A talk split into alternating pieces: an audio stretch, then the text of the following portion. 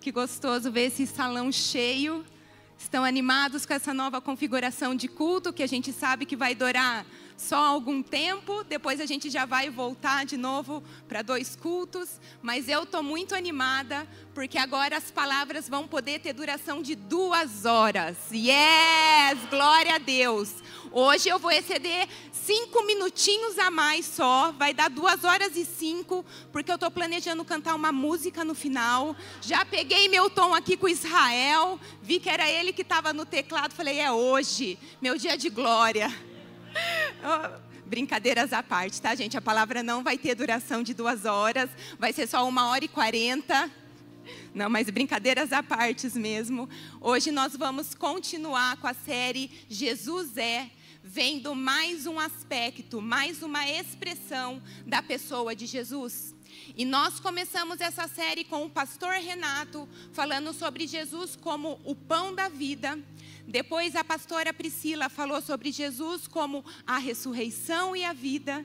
E na semana passada, a pastora Luísa falou sobre Jesus ser a porta das ovelhas.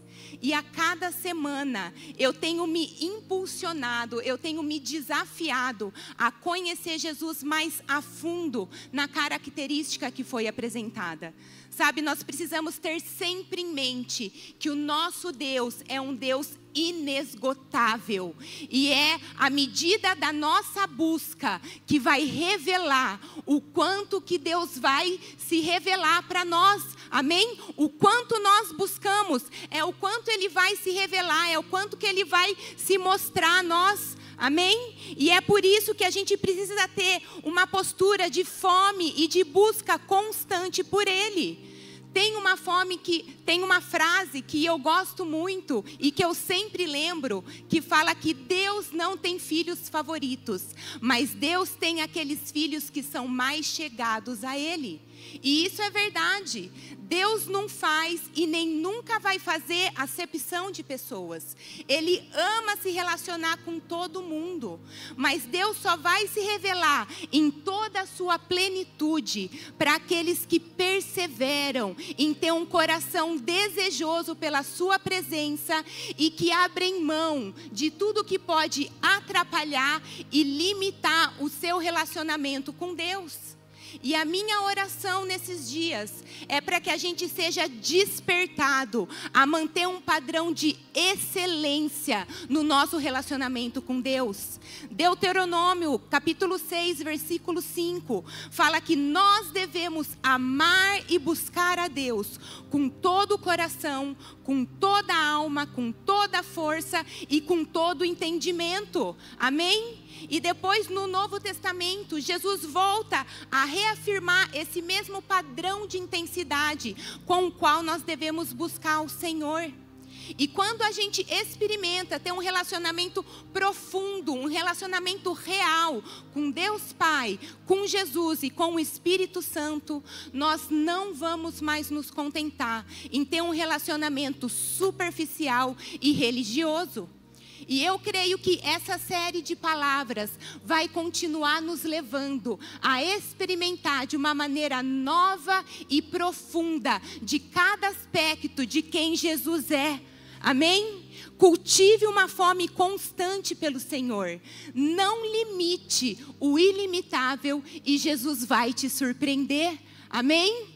E hoje nós vamos ver sobre Jesus como nosso bom pastor, como está escrito em João capítulo 10, dos versículos de 11 a 16. E a minha palavra vai complementar a palavra que a pastora Luísa trouxe na semana passada. Hoje nós vamos ver alguns pontos parecidos, mas com enfoques diferentes. Então vamos ler junto comigo, por favor, João capítulo 10, eu vou ler o versículo 11, depois do 14 ao 16. João 10, 11. Fala assim: Eu sou o bom pastor. O bom pastor dá a vida pelas ovelhas. 14. Eu sou o bom pastor. Assim como o Pai me conhece e eu conheço o Pai, assim também conheço as minhas ovelhas e elas me conhecem. Eu estou pronto para morrer por elas. Tenho outras ovelhas que não estão nesse curral. Eu preciso trazer essas também, e elas ouvirão a minha voz. Então elas se tornarão um só rebanho com um só pastor. Amém? Sabe, desde o início, Deus sempre quis se fazer conhecido por toda a humanidade. E foi por isso que o Senhor inspirou algumas pessoas a escreverem sobre as suas experiências de vida com Ele. E através dessas experiências que estão relatadas na Bíblia, nós podemos conhecer e aprender sobre o caráter de Deus.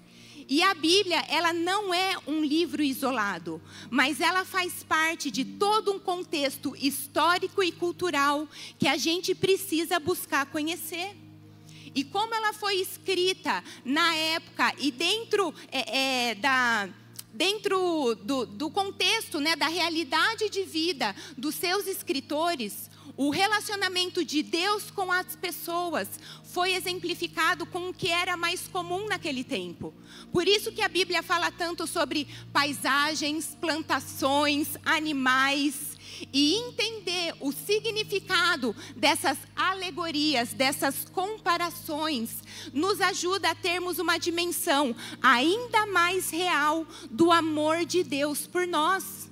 Então é importante a gente não apenas ler a Bíblia, mas estudar a Bíblia porque ela também precisa ser o nosso parâmetro, a nossa régua e o nosso filtro, para a gente entender o mundo que está ao nosso redor. E quando Jesus se apresenta, quando ele fala que ele é o bom pastor, que dá a sua vida pelas suas ovelhas, que somos nós, existe todo um significado de amor e de cuidado por trás disso, que revela o quanto que nós precisamos estar debaixo dessa proteção divina. Amém?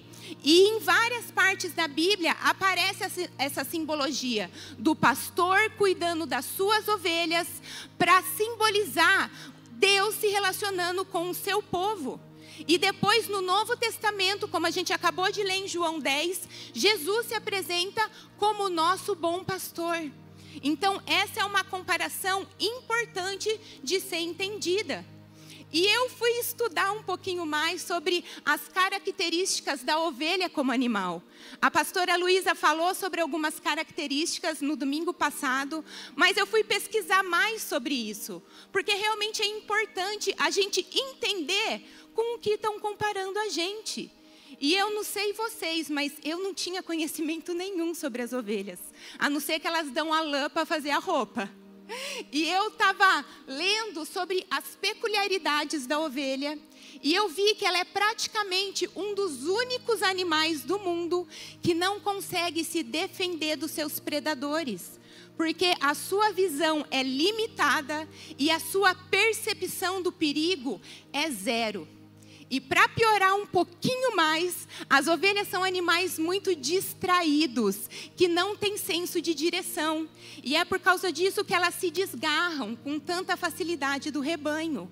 E quando elas estão fora do rebanho, elas viram alvo fácil dos seus predadores. E a ovelha também é incapaz de se sustentar sozinha porque dizem que ela sai comendo tudo que vê pela frente sem critério nenhum.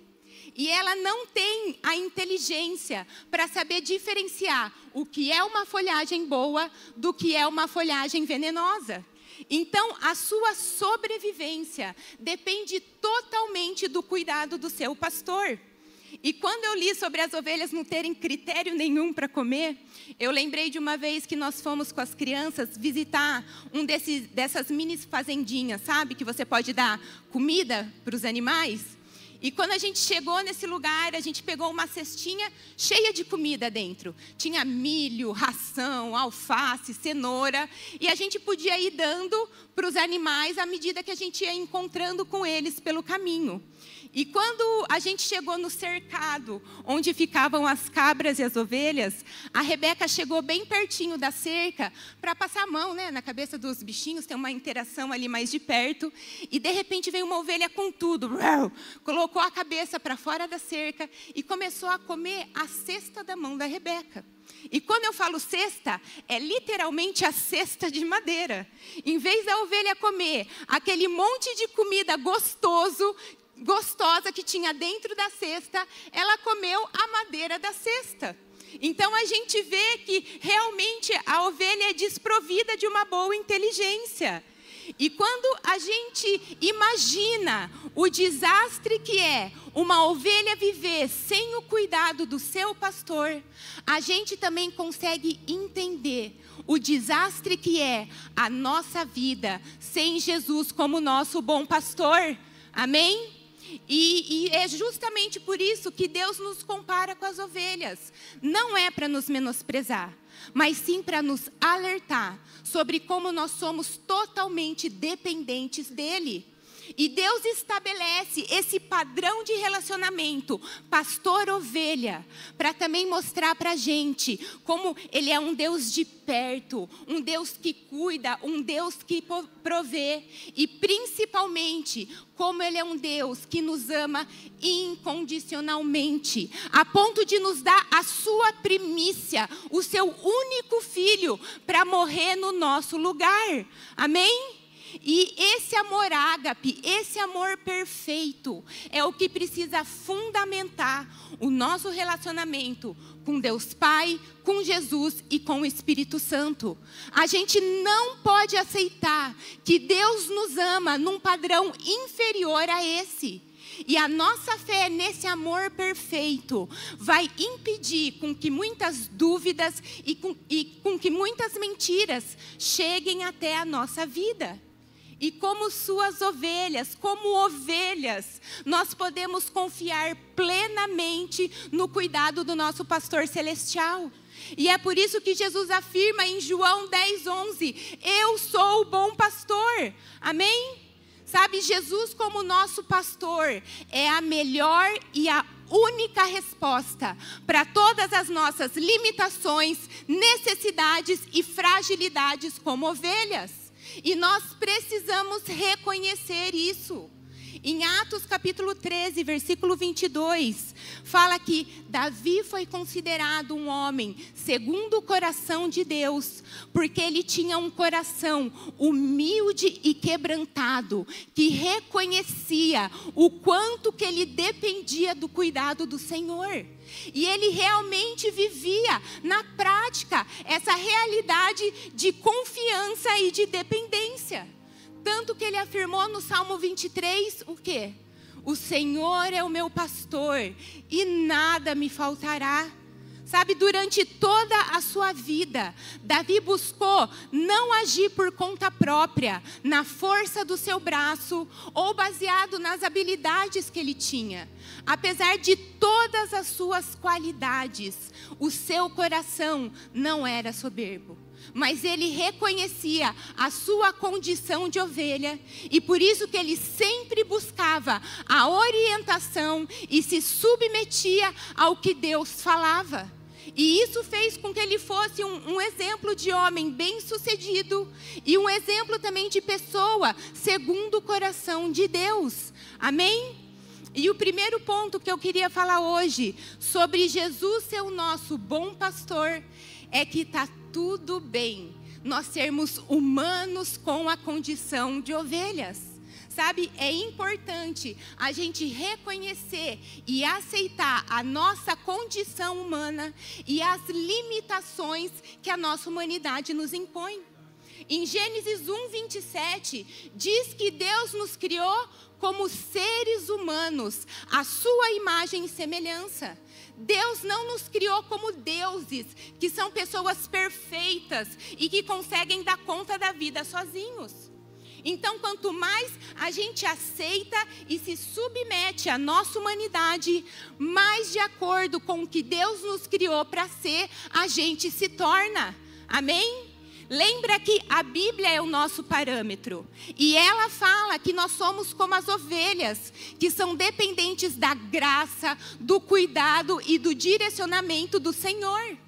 Mas quando nós deixamos de ocupar esse lugar de dependência e de submissão e nos arriscamos a viver longe do direcionamento do nosso bom pastor, com a prepotência de que nós damos conta de governar as nossas vidas sozinhos, é como se a gente estivesse se desgarrando do rebanho e nós nos retiramos da cobertura de proteção do Senhor e ficamos vulneráveis a passar por ainda mais frustrações, por fracassos e principalmente nós ficamos mais vulneráveis a cair nas armadilhas do diabo, que como diz em 1 Pedro 5,8, ele está sempre ao nosso derredor, só procurando uma brecha para nos atacar.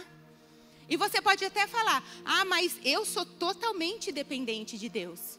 E muitas vezes a gente fala mesmo essas frases sem se atentar na profundidade do significado que ela carrega. E muito além, muito mais do que a gente falar isso de boca para fora, nós precisamos viver na prática essa dependência, nos submetendo ao que a Bíblia nos ensina e não dando espaço para o orgulho crescer nas nossas vidas. Amém?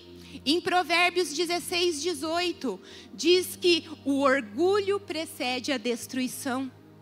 E foi exatamente o sentimento orgulhoso do homem de não querer aceitar as suas limitações humanas e de querer ser igual a Deus que rompeu com um relacionamento perfeito de amor, de cuidado, de companheirismo que a gente tinha com Deus. E isso permitiu com que o pecado entrasse nas nossas vidas e bagunçasse tudo. E como a gente sempre fala, o diabo não é criativo nas estratégias que ele usa para nos derrubar. Ele sempre tem as mesmas ideias. E daí eu não sei quem é pior.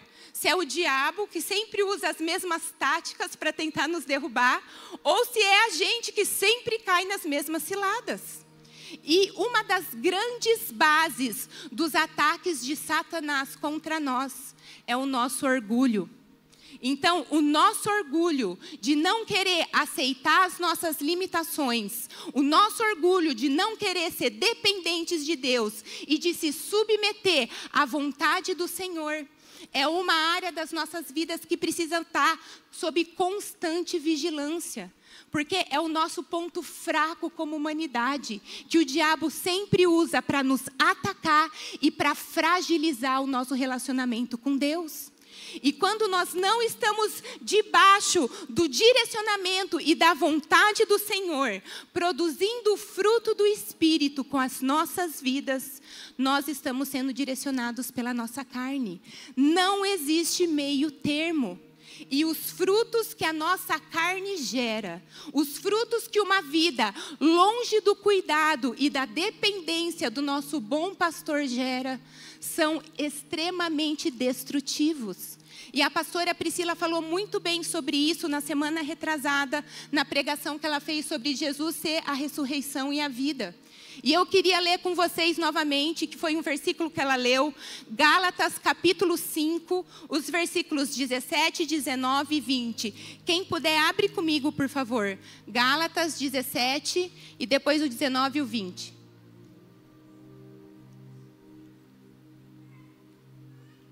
Gálatas 5,17 fala assim: a natureza humana deseja fazer exatamente o oposto do que o espírito quer. E o espírito nos impele na direção contrária daquela desejada pela natureza humana. 19. Quando seguimos os desejos da natureza humana, os resultados são extremamente claros. Ajuda a gente, Jesus. Imoralidade sexual, impureza, sensualidade, idolatria, feitiçaria, hostilidade, discórdia, ciúmes, acesso de raiva, ambições egoístas, dissensões, divisões, inveja, bebedeiras, festanças desregradas e outros pecados semelhantes. Repito o que disse antes: quem pratica essas coisas não herdará o reino de Deus. Ou seja, quem se alimenta dos frutos da carne caminha para a morte. E nós precisamos constantemente nos autoavaliar para ver quais os frutos que nós temos gerado. Porque isso vai dizer muito sobre quem está no comando das nossas vidas. Se somos nós, ovelhas limitadas, ou se é Jesus, o nosso bom pastor. E eu falo isso com muito temor no meu coração porque eu tenho sido confrontada diariamente por Jesus a reposicionar o meu coração no lugar certo, a devolver para Ele o total controle da minha vida e a voltar para o meu lugar de total dependência dEle. Mas quantas vezes ainda no meu dia a dia eu não chego para Jesus numa postura de prepotência, achando que eu posso cobrar alguma coisa dele, e falo: Jesus, o Senhor não está vendo o que está acontecendo. Jesus, o Senhor não está vendo o que estão fazendo comigo. E o orgulho e a autojustiça começam a crescer dentro de mim. E Jesus só vem com amor e reposiciona meu coração no lugar certo, que é um lugar de humildade. E Jesus fala, Mariana, se eu tivesse me movido pelo meu orgulho e pela minha autojustiça, eu jamais teria morrido na cruz por você.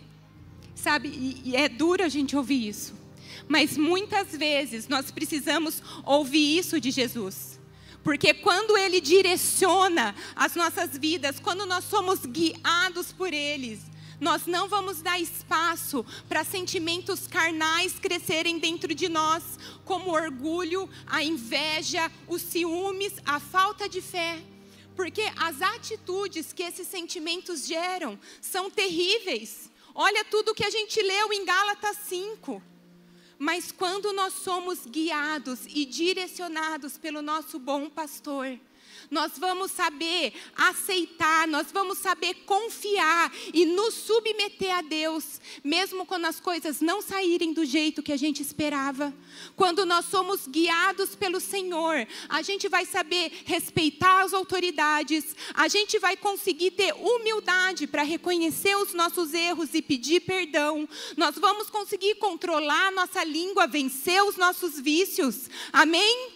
Sabe, Jesus, como nosso bom pastor, sabe exatamente as áreas em que nós precisamos ser tratados.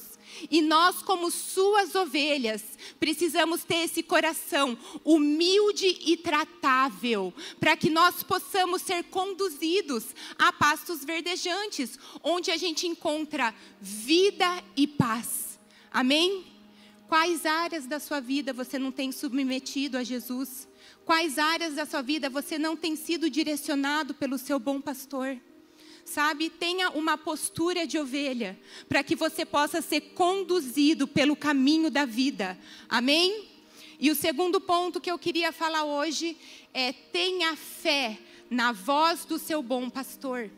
Como a gente viu, assim como as ovelhas dependem do pastor para viver, nós também dependemos de Jesus. E quando a gente tenta viver longe do seu cuidado e do seu direcionamento, nós só geramos coisas ruins. E eu também fui estudar um pouco mais sobre qual é o trabalho de um pastor, para eu conseguir entender de uma maneira ainda mais clara essa simbologia, essa comparação de Jesus como nosso bom pastor. E a função, o trabalho de um pastor é a de garantir a saúde, a segurança e o bem-estar de todas as suas ovelhas. E para isso, ele precisa estar muito atento e conectado com o seu rebanho, para que ele consiga ver quando tem alguma ovelha que está precisando de um cuidado mais específico. E é um trabalho que exige uma dedicação enorme. Mas toda essa doação faz com que o pastor tenha um relacionamento de carinho com as suas ovelhas. E essa relação que eles estabelecem não é uma relação de medo e de dominação, mas é uma relação de confiança total, porque as ovelhas se sentem amadas e cuidadas. E é por isso também que as ovelhas só obedecem à voz do seu pastor. E toda semelhança do pastor com Jesus não é mera coincidência. E como é maravilhoso a gente poder estar debaixo da proteção do Senhor. Amém? E quando nós nos relacionamos com o nosso bom pastor, nós precisamos ouvir a sua voz e nos permitir e nos deixar ser conduzidos por ela. Em Salmo 95, 7, diz: Pois Ele é o nosso Deus e nós somos o povo do seu pastoreio, o rebanho sob os seus cuidados. Hoje, se ouvirem a sua voz, não endureçam o coração. E esse se que aparece no versículo mostra que ouvir a voz de Deus é algo condicional, que depende em grande parte de nós mesmos. Porque para a gente conseguir ouvir a voz do Senhor, nós primeiro precisamos calar o nosso coração, silenciar o nosso coração e as nossas vontades. E eu creio que esse é o grande X da questão. Porque a nossa grande dificuldade é justamente a gente saber se aquietar, para que a gente seja conduzido apenas pela voz de Jesus. E mais uma vez eu tomo a minha vida como exemplo. Como é difícil eu conseguir aquietar minha alma e todas as outras vozes do mundo que me cerca, para eu conseguir ser conduzida somente pela voz do Senhor. Sabe, isso é algo que demanda um esforço e uma renúncia da nossa parte, que muitas vezes a gente não consegue fazer, porque também é algo que envolve a nossa fé. E para a gente conseguir caminhar em fé, nós precisamos estar dispostos a abrir mão das nossas vontades e a dar passos sem ver o chão. E pode ser que essa seja uma entrega que você faça e que vai levar um tempo para você ver o resultado disso. Mas quando nós estabelecemos um relacionamento íntimo com o nosso bom pastor e a gente sabe que nós estamos sendo conduzidos pela sua voz, nós vamos nos sentir seguros para avançar em fé porque a gente sabe que Ele cuida de nós com amor perfeito e Ele não vai permitir com que a gente caia em ciladas. Amém? E, e quando a gente vê o, os ensinamentos que Jesus deixou para a gente na Bíblia, a gente vê que com frequência Ele fala sobre a necessidade de a gente saber ouvir porque tudo muda quando a gente ouve algo de Deus e age de acordo com essa palavra. Amém? Sabe, nada substitui a confiança e a paz que vem do nosso ouvir a Deus. E a paz que a gente sente já é um dos grandes sinais de que nós estamos ouvindo a voz do Senhor. Porque o Espírito Santo que vive dentro de nós vai sinalizar, ele vai acender um alerta vermelho quando nós estivermos sendo guiados pelas nossas vontades. E só dando um, um testemunho rapidinho para vocês. Sempre que eu e o Cris, sempre que a gente precisa tomar uma decisão, nós tiramos um tempo para orar. E, e nós buscamos ouvir de Deus o que Ele tem para nós e para nossa família. E um dos grandes sinais que a gente sempre pede é que nós dois sintamos paz na mesma intensidade, se for algo que realmente vem do Senhor. Porque a gente sabe que o nosso Deus não é um Deus de confusão. Amém? Então, se algum dia você não estiver sentindo paz sobre alguma coisa que você precisa fazer ou decidir, isso já é Deus te mostrando que esse não é o melhor caminho para você. Amém? E é por isso que nós precisamos cultivar esse relacionamento íntimo com o nosso pastor, para que a gente possa ouvir e ser conduzidos pela sua voz. Amém? Esses dias atrás eu estava relendo um livro que chama Segredos do Lugar Secreto, do Bob Sorge. Alguém já leu esse livro aqui? Ele é excelente e também é uma das indicações de leitura que os estudos de GPS traz. Mas nesse livro tem um capítulo que fala só sobre o segredo de saber ouvir a Deus. E o Bob Sorge fala que a nossa vida de oração precisa ser constituída em grande parte pelo silêncio, para que a gente consiga se aquietar e se conectar com a voz do Senhor porque as coisas não mudam quando a gente fala, mas tudo muda quando Deus fala com a gente. Amém? Porque quando Deus fala, o universo passa a existir. Que poderoso é isso! Olha o tamanho do poder da voz de Deus. E como nós precisamos ouvir e ser conduzidos pela voz do Deus que criou o universo. Amém? E quando o diabo tentar se levantar contra nós, tentar colocar mentiras na nossa mente ou no nosso coração de que nós não conseguimos ouvir a voz de Deus, nós precisamos combatê-lo com o que está escrito na Bíblia, com as palavras que o próprio Jesus falou em João 10, 27. As minhas ovelhas ouvem a minha voz, eu as conheço e elas me seguem. Amém? E o terceiro e último ponto que eu queria falar e que tem tudo a ver com tudo que nós temos vivido como igreja viva, com a ação que nós tivemos ontem e a Andréia testemunhou sobre quão poderoso foi. É, seja uma ovelha que vive com o foco certo. Sabe, é maravilhoso a gente saber que é cuidado e amado pelo nosso bom pastor. É maravilhoso a gente poder ouvir a sua voz. Mas entendam isso que eu vou falar. Mas tudo isso de nada adianta se a nossa vida não tiver pautada em viver com o propósito certo, que é o de levar a salvação para as pessoas. Todas as nossas experiências com Deus precisam convergir para esse propósito. Olha que maravilhoso o quanto que a Igreja Viva tem se esforçado para viver fora dessas quatro paredes, entendendo que nós somos uma igreja missional, que nós, vamos, que nós fomos chamados para fora. Em João 10,16, Jesus diz: tenho outras ovelhas que não estão nesse curral, e eu preciso trazer essas também. Sabe, durante todo o tempo que Jesus viveu aqui na terra, ele sempre falou e mostrou qual era o seu propósito de vida. A gente leu em João 10,16 e em muitos outros versículos, ele também fala que ele veio para resgatar e para salvar as pessoas. E Jesus também nos deixou esse mesmo comissionamento e esse mesmo propósito de vida, que é o da gente continuar com a missão de Deus no mundo, reconciliando todas as pessoas de volta a Deus Pai.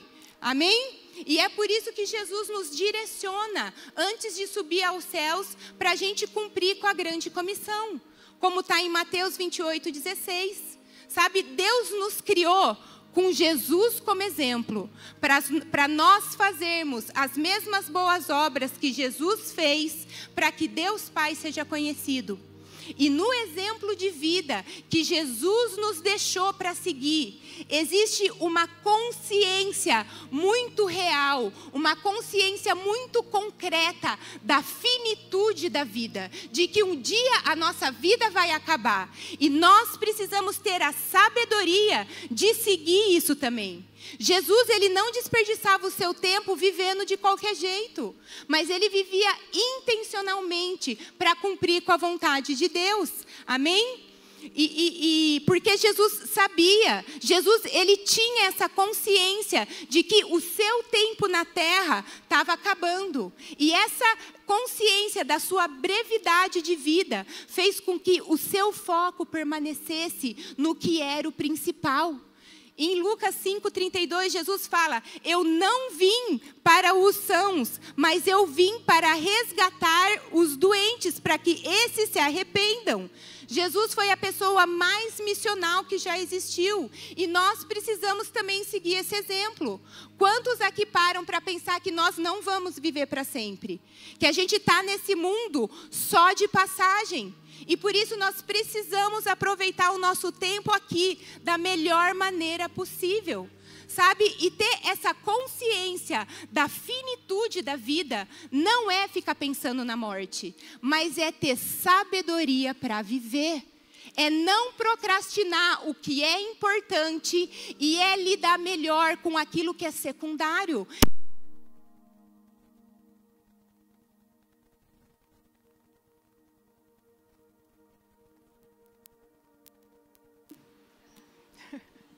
Então, vou continuar no gogó, gente. Vocês me ouvem?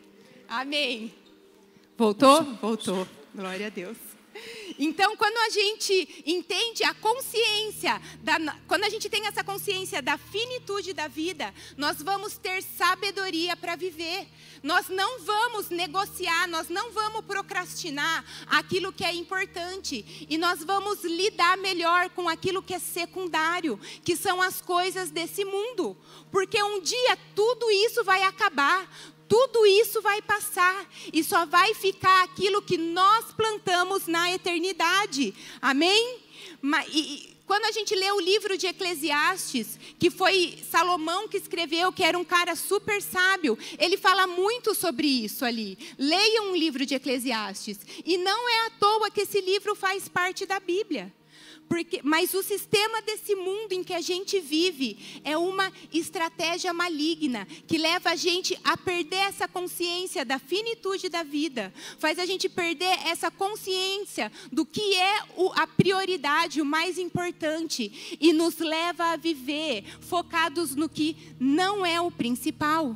Mas como é poderoso quando a gente entende que nós não vamos ter todo o tempo do mundo para falar de Jesus e para levar salvação para os nossos familiares, para os nossos colegas de trabalho, para os nossos amigos da faculdade, sabe? Isso vai viver, vai fazer a gente viver focado naquilo que é o principal.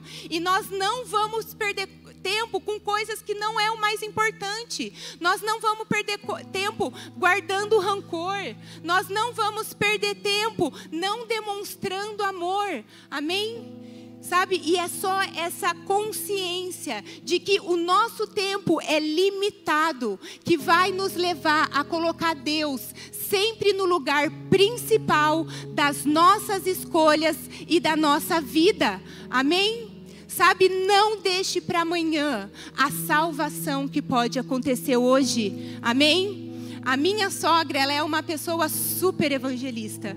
A gente brinca que ela evangeliza até pedra.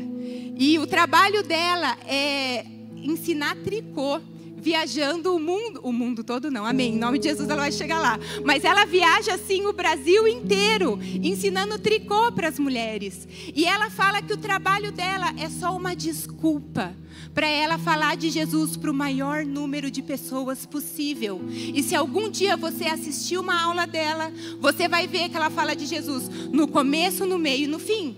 E entre uma oração e outra, um versículo e outro, ela ensina um ponto de tricô. E esses dias atrás, eu e o Cris, a gente estava conversando com ela e ela falou: Não, porque eu tive que ir no varejão para comprar vinho. E eu e o Cris olhamos para ela e falamos: Mas Vitória, desde quando você toma vinho? Você não toma vinho. Ela falou: Não, é que isso está sendo uma oportunidade para eu evangelizar o enólogo que fica ali no varejão ajudando as pessoas a escolherem o vinho certo. Amém? E essa tem que ser a nossa postura. É dessa maneira que nós precisamos viver, com esse foco de levar salvação em todos os lugares onde a gente está. Isso vai mudar toda a nossa perspectiva de vida. Amém? E eu quero encerrar com um versículo que foi Jesus que falou e já foi lido também aqui nessa manhã, se eu não me engano, que está em João 4,35. Eu lhes digo Despertem e olhem em volta. Os campos estão prontos para a colheita. Amém? Então clamem nesses dias, fala Jesus, me ajuda a ter sabedoria para viver a minha vida. Eu não quero negociar, eu não quero procrastinar o que é o mais importante, que é eu viver nesse mundo sendo fonte de salvação. É eu viver nesse mundo levando as boas novas do evangelho que eu carrego na minha vida. Amém?